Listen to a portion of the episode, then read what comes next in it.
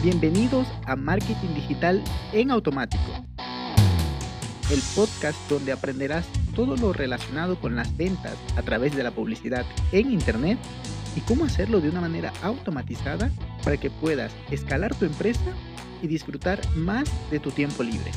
Así es que, manos a la obra. Empezamos. Muy buenos días mis amigos, bienvenidos una semana más a este podcast de marketing, marketing digital en automático. El día de hoy vamos a hablar de un tema que cada vez me está gustando más porque nos permite organizar muy bien y más que todo calibrar esos contactos que van llegando a nuestra base de datos y acercarnos a ellos dependiendo del nivel de madurez que tengan en nuestro embudo de ventas. Y lo que vamos a hacer es hablar del pipeline.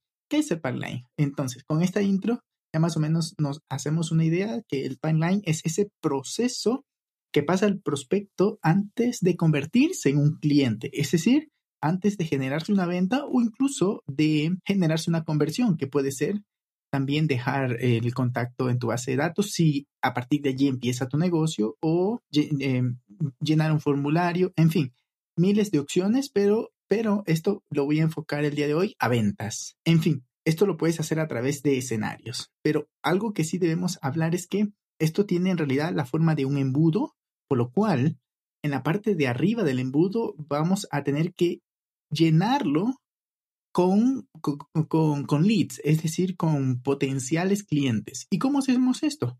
Pues por un lado podemos hacerlo con inbound marketing, que ya tengo un episodio hablando de eso, el episodio 52 profundiza mucho, pero bueno, básicamente es crear contenido alrededor del el producto o servicio o del problema que resuelves.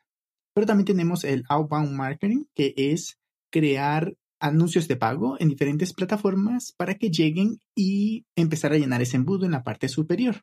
Además, además, como te decía, nos sirve para cualificar y medir la salud de nuestra futura venta como te decía en la intro, con esto ya podemos saber, ah, no, este contacto está en un nivel más próximo a completar esa venta, entonces es momento de decirles a nuestros asesores de ventas o closer de venta que, que haga un llamado o que agende una cita para ya directamente romper esas objeciones que lo impiden tomar esa acción final. Sin embargo, lo que sí debemos tener en cuenta también es que en la parte de arriba, para que tengamos un pipeline sano, es que en la parte de arriba deben haber muchos leads y que en la parte de abajo deben haber menos leads, ya directamente para convertirse en clientes. Esto es normal Igual en un embudo de ventas, eh, me refiero a un embudo automatizado y demás, también tenemos esta misma característica porque mucha gente puede mostrarse interesada en tu producto, como es obvio, y luego poca gente es la que ya directamente te contrata, te hace la transferencia y empiezan a trabajar contigo. Por lo cual,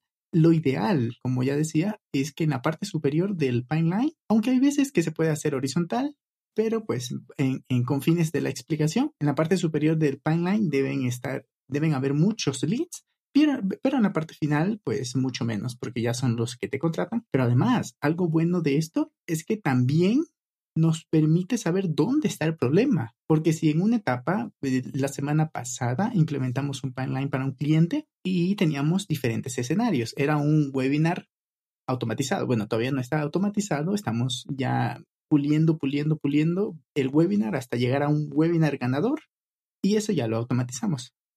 En fin, lo que te quiero comentar es que en este, en este embudo podemos ver, ah, mira, la gente que no se registra está en un stage, es, decir, en una etapa de el este pipeline. La gente que se registra, la gente que asiste, la gente que está en la etapa, bueno, que compra directamente en el webinar, la gente que compra después del webinar con las automatizaciones, por un lado de retargeting, por otro lado de post-webinar de emails, una cadena de emails, y luego la gente que compra. Si ves, hay diferentes escenarios dependiendo del negocio. Pero algo que me gusta mucho mencionar como a grandes rasgos, porque más o menos se adapta a todos, luego hay que hacer ajustes para cada negocio, es que hay varias etapas, ¿no? Como ya te decía, antes te mostré varias, ¿no? Te, te comenté varias, pero ahorita más o menos en, en rangos generales o en términos generales, la primera etapa es la de prospección o incluso retargeting, porque si prospectaste a alguien en redes sociales, llegó a tu landing page, pero no se registró porque, qué sé yo, estaba eh, en ese momento no podía ponerlo porque estaba desde el celular y estaba manejando, yo qué sé, mil historias. Entonces, con el retargeting, los volvemos a impactar para que vayan a esa página y se registren y dejen sus datos. Luego, ya hablamos de un levantamiento en el caso de servicios, ¿no? De un levantamiento de necesidades e incluso de generar las propuestas. De, perdón, la propuesta. Vas, te reúnes con el cliente, conoces su negocio y con eso ya puedes generar una propuesta que en el mejor de los casos, mm, pues ya tienes paquetizados tus servicios y nada más es una pequeña readaptación a ese cliente. Es lo ideal para poder escalar un negocio de servicios. Luego viene la etapa de espera o incluso de negociación y de resolución de objeciones. Y por último, la venta. Y esto no puede quedar así porque, en fin, tenemos las etapas y tenemos estas líneas generales. Pero si no hay un proceso de evaluación, pues como todo en, en marketing y en negocios, si no hay una etapa de evaluación, entonces nos estamos quedando cortos. Por un lado, podemos evaluarlo a través del dinero, el dinero que se está moviendo a través de, o la facturación, ¿no? Que se está moviendo a través de este pipeline. Luego tenemos también que podemos evaluarla con respecto a los números de proyectos que llevamos en paralelo. Ah, mira, podemos gestionar 25 mm, casos o tratos, como le llama Active Campaign, tratos, le llama, eh, en paralelo. Oh, ok, necesitamos poner más equipos de venta y, así, ¿no? O incluso directamente también evaluar el, el porcentaje del pipeline contra el porcentaje de FORT, forecast. El forecast es el pronóstico que esperábamos de un proceso de ventas y el pipeline ya es directamente los números en real, en crudo, de lo que ha pasado. Y con esto, pues va, em, como ya te decía, va, a depender de, de, las industrias, porque si es un e-commerce, pues más o menos ya sabemos que puede estar entre 1 y 2.7, más o menos por allí podría estar. 2.7 sería lo ideal, pero va a depender. Otra cosa que también debemos evaluar y estudiar es la cantidad, como ya te decía, la cantidad de pipeline, pero además la tasa de conversión. Debemos evaluar muy bien. Esto lo podemos hacer con Google Spreadsheet o si no, si usas Active Campaign, allí mismo lo puedes hacer. Tiene reportes o si usas HubSpot, también tiene allí mismo todo su sistema. Pero algo que definitivamente debemos evaluar en un pipeline es el tiempo, es la velocidad o bueno, la velocidad o el tiempo, que podríamos usarlos indistintamente en este caso, porque no, no es lo mismo, pero bueno, en este caso podríamos usarlo, es decir, la velocidad con la cual la gente pasa de ser un prospecto a, consumir tu producto o servicio. En, esa velocidad de conversión o ese tiempo que toma, es allí donde también debemos evaluar, porque no, no es lo mismo poner a alguien en tu proyecto, en tu proceso de pipeline y que en tres meses te contrate Va a depender, como siempre, de la industria y del negocio en el cual te muevas, pero pues también es algo que debes evaluar. Que si dices, ok, en tres meses es el tiempo de conversión o en dos semanas es el tiempo de conversión, entonces sabré que, digamos que ahorita paro mis, porque ya tienes la cantidad suficiente de clientes con los que puedes trabajar.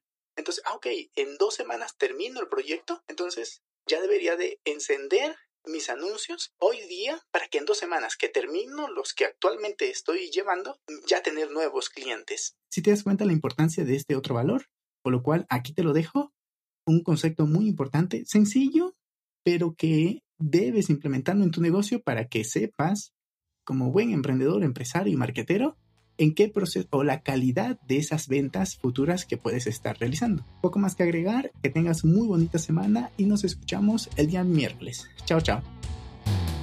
Y hasta aquí el episodio de hoy. Sé que esta información va a ser de gran utilidad para tu negocio, por lo que te pido que lo implementes y lo compartas con alguien que sepas que también le va a ayudar. Gracias y hasta la próxima.